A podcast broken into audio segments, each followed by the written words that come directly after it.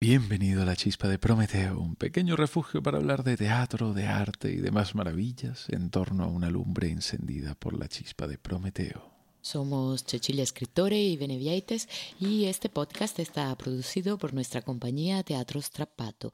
No olvides suscribirte para no perderte ningún episodio. Nuestro ciclo cretense empezó en la Creta mítica y hoy nos ha traído hasta la Creta real.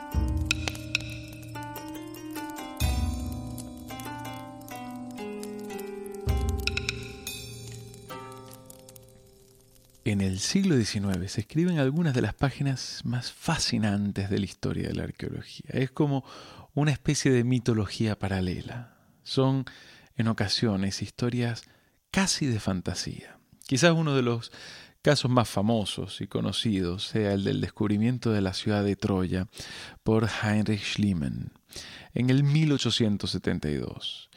Schliemann era un comerciante que desde niño se había obsesionado con aquella ciudad mítica que Homero describía en su Ilíada. Su obsesión fue tal que decidió ir en busca de aquel lugar que todos consideraban una ciudad solo mítica, un lugar que no correspondía con ninguna ciudad real en la historia. Heinrich Schliemann no escucha a nadie y con un importante patrimonio para financiar su aventura y una Ilíada bajo el brazo, viaja hasta Turquía. Excava, busca, sigue una pista y luego otra, pero nada. Hasta que un día, un día del año 1872, finalmente da con ella. Estaba desenterrando la ciudad de Troya. Esto es un evento increíble, pero Schliemann no se conforma. Decide que ahora encontrará la tierra de Agamenón en Grecia. Su locura continúa y como ocurre a muchos locos, Schliemann tenía razón. Descubre una ciudad en el Peloponeso, una ciudad que según él era una ciudad, la ciudad de Agamenón. Es más, encuentra las tumbas y entre los ajuares funerarios de estas tumbas hay unas máscaras de oro y en una de ellas Schliemann dice haber visto la cara de Agamenón. Aquel centro de la cultura micénica que finalmente era desenterrado era para Schliemann la demostración de la veracidad del mito.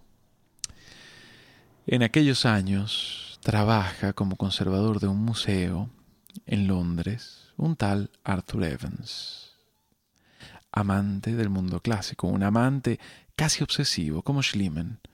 A Evans le llegan todas estas noticias de Troya, de Micenas. Y un día, en una tienda de antigüedades, Evans se topa con unos pequeños sellos, unos sellos extraños, magníficamente elaborados, con, con, unas figuras difíciles de relacionar con nada de lo que se conocía en aquel entonces. Evans reconoce sin duda el objeto, sabe perfectamente lo que es. Estos sellos los encontramos en muchos yacimientos arqueológicos desde los tiempos de, de Ur. Eran, eran sellos para para marcar en relieve sobre la arcilla la autenticidad de una mercancía o, una determinada propiedad o simplemente identificar un, cierto producto. ¿no? Estos, estos sellos son un objeto conocido, pero los motivos de esos sellos concretos que Evans encontraba en aquella tienda de antigüedades no son tan reconocibles. Evans decide seguir la pista de estos diminutos objetos, como si fuesen migajas de pan que el destino le había dejado para que encontrase el camino que lo llevaría a la misión de su vida. Evans sigue las migajas, sigue los sellos, haciendo preguntas, investigando, y todo ello lo lleva hasta la isla de Creta. Algo había allí en Creta. Años antes eh, de la llegada de Evans, un diplomático amante de la arqueología, un tal Minos Calocarinos, había encontrado unas cerámicas muy especiales en las colinas de Creta, unas piezas que distribuiría por los museos de Europa como un elemento de exoticidad de aquella isla del Mediterráneo. Aquellas cerámicas eran nada más y nada menos que las cerámicas de Camarés, piezas de un valor, bueno, no solo histórico, sino artístico tremendo. Pero por aquel entonces se reciben como piezas extrañas, especiales, pero no se inician excavaciones hasta que Evans llega a Creta y empieza a hacer preguntas, empieza a ver cómo esos sellos eran amuletos que las mujeres tenían y nadie sabía bien qué eran, pero bueno, la superstición popular nunca ha tenido gran vocación por la búsqueda de la verdad. Eran piezas que simplemente tenían y pasaban de mano en mano. Evans decide empezar una excavación, pero no es tan sencillo. No, no le permiten excavar. Hay problemas políticos, problemas económicos, nada, no hay forma. Evans Ve la colina y sabe que debajo hay algo importante, pero no puede hacer nada. Hasta que finalmente consigue comprar el terreno. Ahora esa colina misteriosa es suya y puede hacer lo que le plazca. Inicia las excavaciones y día tras día Evans ve cómo emerge de la tierra un palacio. Un palacio único. Parece un, un laberinto Schliemann creyó haber encontrado la ciudad de Agamenón y Evans la del rey Minos. Eran años de una arqueología que se dejaba arrastrar por su propio entusiasmo, una arqueología que soñaba. Hoy somos mucho más cautos. Los arqueólogos brillan por su prudencia a la hora de afirmar algo. Pero en los años de Schliemann y Evans, la fantasía del mito invadía las ideas de los investigadores y es así como aquella civilización cretense de la Edad del Bronce fue bautizada por su descubridor como civilización minoica. Y aquel palacio era el palacio de Cnosos, el palacio del misterioso rey Minos. Evidentemente todos los mitos que hemos contado en esta temporada todo el ciclo cretense es de creación posterior a la civilización minoica, pero sin duda algo había en ella que inspiraba a los poetas a contar aquellas historias. Así que es importante distinguir y, aclarar también que el ciclo cretense tiene lugar en Creta, pero es muy poco probable que la narración mítica naciera en Creta. Llegados a este punto, creo que es conveniente escuchar a em, Sonia Neuhoff, importante arqueóloga de referencia en lo que a la cultura minoica respecta. Escuchemos algún párrafo sobre esta civilización desde el punto de vista más científico, más histórico.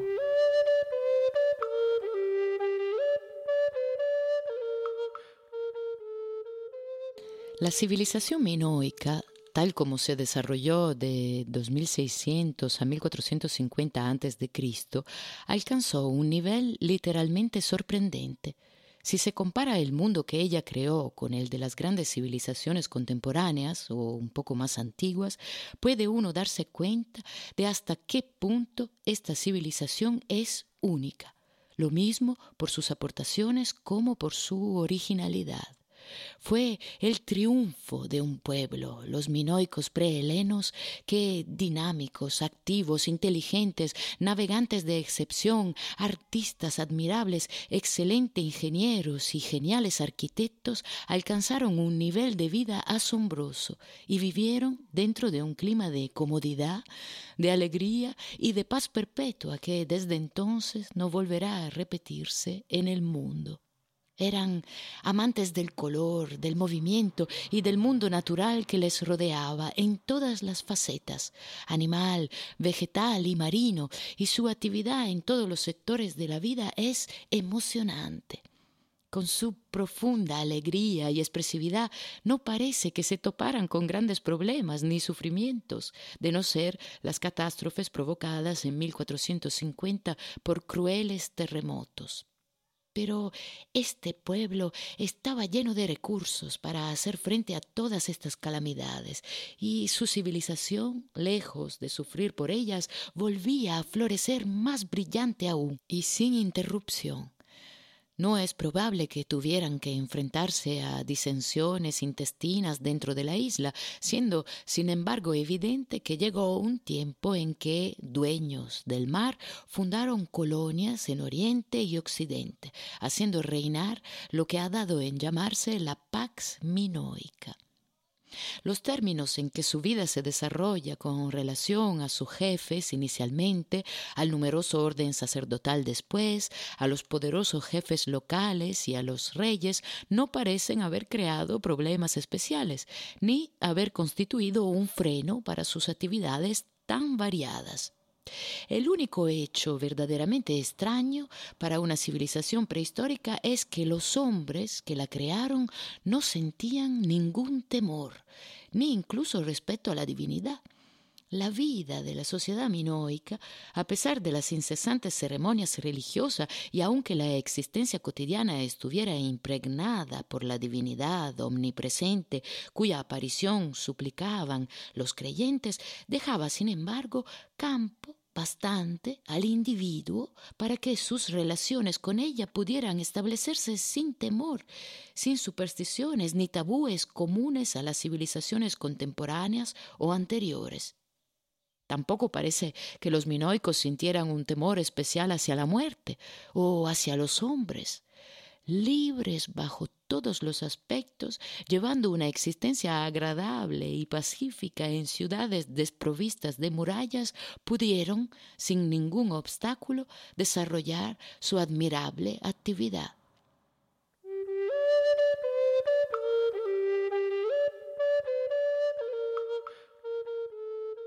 De lo que no cabe duda es de que estamos ante una civilización verdaderamente especial. A lo largo de la historia, los minoicos han sido fuente de inspiración para aquellos que imaginan una sociedad pacífica, justa, consagrada a la belleza.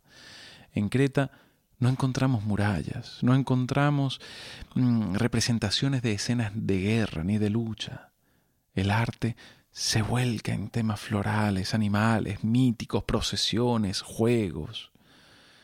Hemos de decir que en gran parte esta idea de los minoicos nos viene de Evans. Él creía haber encontrado una sociedad ideal y como tal la narró y la reconstruyó, de hecho.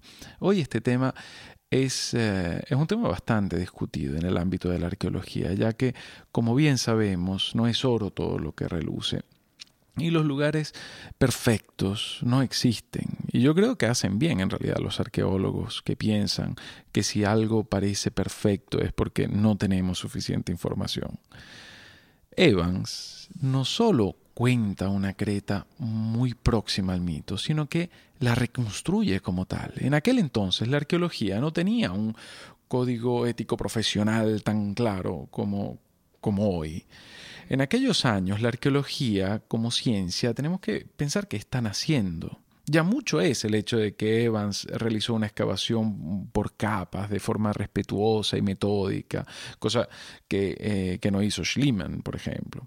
A fin de cuentas, Evans era un arqueólogo y Schliemann era un comerciante con una gran intuición y un amor por la arqueología. La cuestión está en que Evans fue encontrando los fragmentos de aquel mundo enterrado, aquellas cerámicas, aquellas columnas, aquellos pasillos, aquellos frescos. Evans cada día encontraba alguna pieza del puzzle y ahora es imprescindible recordar que en qué momento histórico nos encontramos. Estas excavaciones se están realizando entre el año 1900 y 1906 Evans viene de aquella Inglaterra victoriana y la moda del momento es el Art Nouveau. Los restos que aparecen en Gnosos tienen una compatibilidad tremenda con el Art Nouveau. su forma de estilizar, el, el uso de las curvas, inclusive de los colores, a los artistas del Art les pareció haber encontrado a sus antepasados, como cuando los artistas de las vanguardias se encuentran con el arte parietal mm, paleolítico o el así mal llamado arte primitivo. Los descubrimientos de Evans entusiasman y parecen desvelar una modernidad enterrada durante siglos. Evans se entusiasma y quiere armar el puzzle, ese rompecabezas. Empieza a restaurar las piezas. Llama a artistas del Art Nouveau, del Art Deco y empieza a juntar las piezas y a imaginar cómo serían completas. Evans hace algo que hoy jamás se haría y es reconstruir partes del palacio, los frescos, las obras de arte, tal y como él creía que tenían que haber sido. Hoy, hoy podemos ver una Venus sin cabeza y vemos en esa ausencia eh, la historia de la pieza, su, vida, ¿no? su, biografía, sus cicatrices. Y no sentimos tanto la necesidad de completarla. Pero este no era el caso de Evans y sus colaboradores. Ellos sintieron la necesidad de reconstruir aquel mundo minoico y lo hicieron con sus ojos de principios del siglo XX. Este punto es tremendamente polémico. Hay quien ve en Evans a un déspota que impone su visión y deforma lo que encuentra. Hay quien cree que Evans es parte también de esta historia cretense, es el capítulo más reciente. Todos han intervenido sobre lo que han heredado y Evans pues, no fue una excepción. Hoy nos parece inadmisible eh, porque aplicamos otros criterios, pero tranquilos, nuestros criterios también serán obsoletos un día y seremos juzgados con la misma severidad con la que algunos juzgan hoy a Evans. De lo que no cabe la menor duda es de que Evans marcó una idea de cultura minoica que tuvo mucha, muchísima repercusión en el arte y en la visión de la historia. A fin de cuentas, estamos siempre hablando de capas de historia.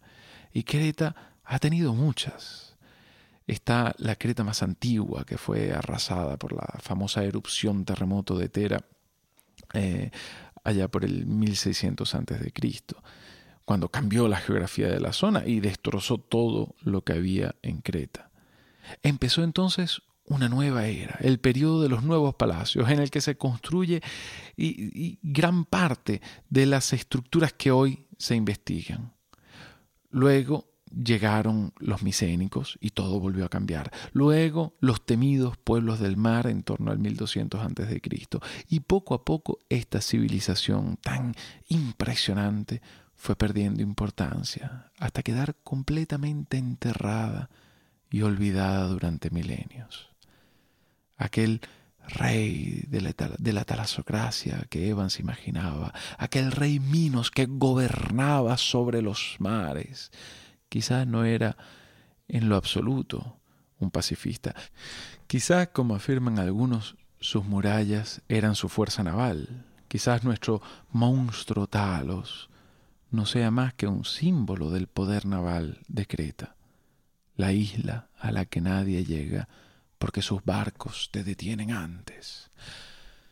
Quizás aquella tierra fue sin duda lugar que estimulaba la imaginación. Y podemos leer los mitos imaginándonos esa tierra tal y como lo hizo Evans. Quizás no obtengamos una verdad histórica, pero sí nos ayuda a descubrir otras verdades igual de importantes. Un episodio es poco para profundizar en la cultura minoica. Está llena de símbolos y ritos, la arqueología que se mezcla con la mitología, dobles hachas que son símbolos importantes en muchas civilizaciones. Aquí las encontramos en el palacio. Y la doble hacha es el labris. Y de ahí nos viene el laberinto los toros, los toros están presentes en los sellos, en los frescos. Evan describió la taurocatapsia al ver uno de los frescos más famosos de Creta, en el que vemos a un hombre que salta por encima de un toro y dos mujeres a los lados. ¿qué es todo aquello?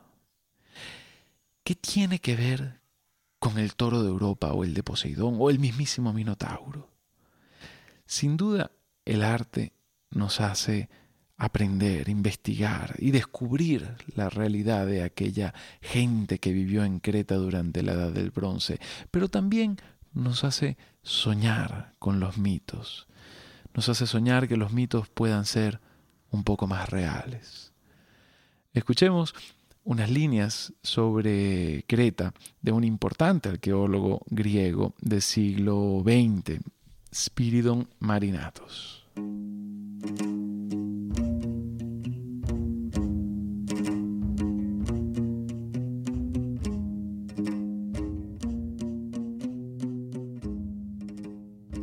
Cuando, más tarde, el palacio cayó en ruinas, no quedó de su antiguo esplendor sino el trazado de sus corredores y habitaciones y harapos de los frescos de la tauromaquia sobre los muros de las entradas. Entre estos escombros, algunas aberturas permitían descender los numerosos peldaños de la escalera este. Es en este momento cuando la página más prestigiosa de su historia ha sido escrita. Ahí, en estos oscuros subterráneos en los que al descender a ellos una inmensa angustia invade el corazón, nació el mito del laberinto, que tanta impresión produjo a la raza aún joven de los helenos. Esta palabra se convirtió para ellos en el símbolo de lo complicado, de lo inextricable, de aquello de lo que nadie puede librarnos. De los toros que veían sobre los muros, su imaginación creó el Minotauro y nadie osó jamás habitar estos lugares sobre los que por la noche se cernían los fantasmas de Minos y de Pasífae, de Dédalo y de Ícaro, de Teseo y de Ariadna.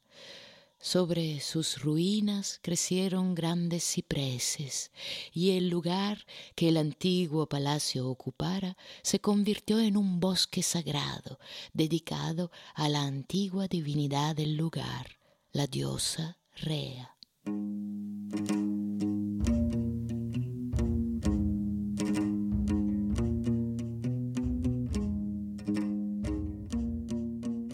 Aquellos palacios de Creta que con los años se fueron multiplicando, fueron saliendo de entre las piedras, aquellas columnas tan únicas de los minoicos, aquellos palacios que en realidad eran pequeñas ciudades, con sus laberínticos pasillos, con sus pozos de luz, con sus espacios rituales y vías procesionales, con su mégaron del rey y su mégaron de la reina, con sus frescos de grifos y de delfines, con sus cerámicas, sus pulpos, sus toros, sus divinidades y sus serpientes.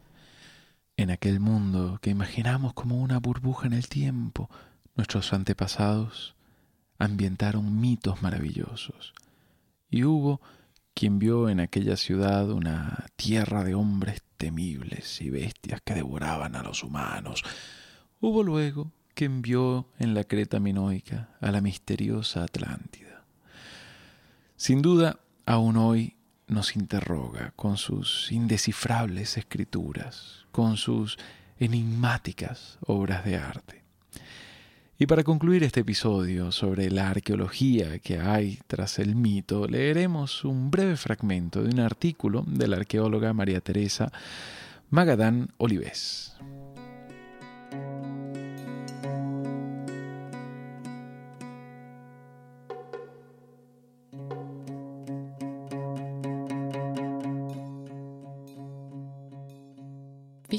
De manera retrospectiva, el legado de Evans es como una manzana envenenada.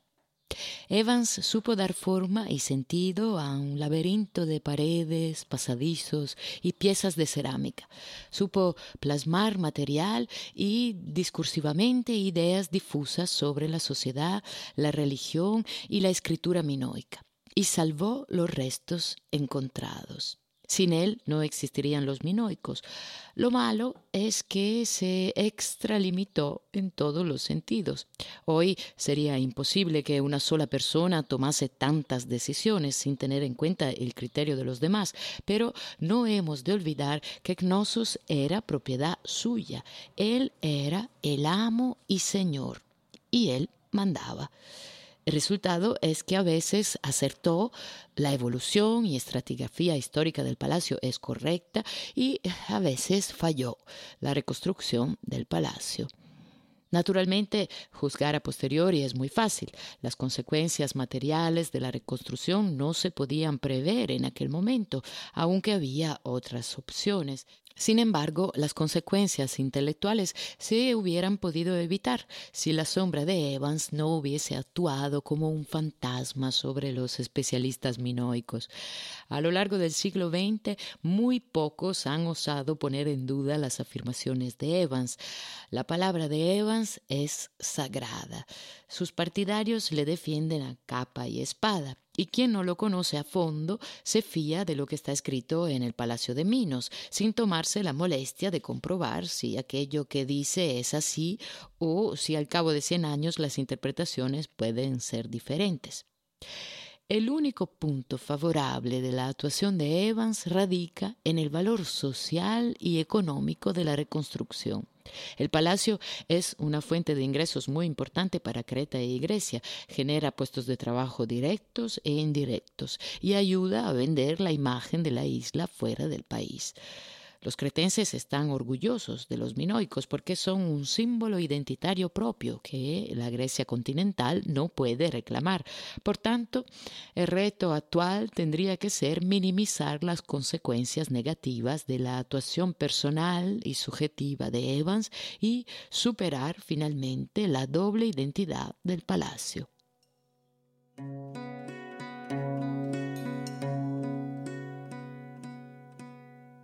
Para que esta lumbre se mantenga encendida, puedes sumarte a nosotros en Patreon, puedes suscribirte al podcast y puedes recomendárselo a tus amigos. Somos Teatro Strapato y nos puedes encontrar también en Facebook e Instagram. Esperamos, como siempre, que tu curiosidad te vuelva a traer a la chispa de Prometeo dentro de dos semanas.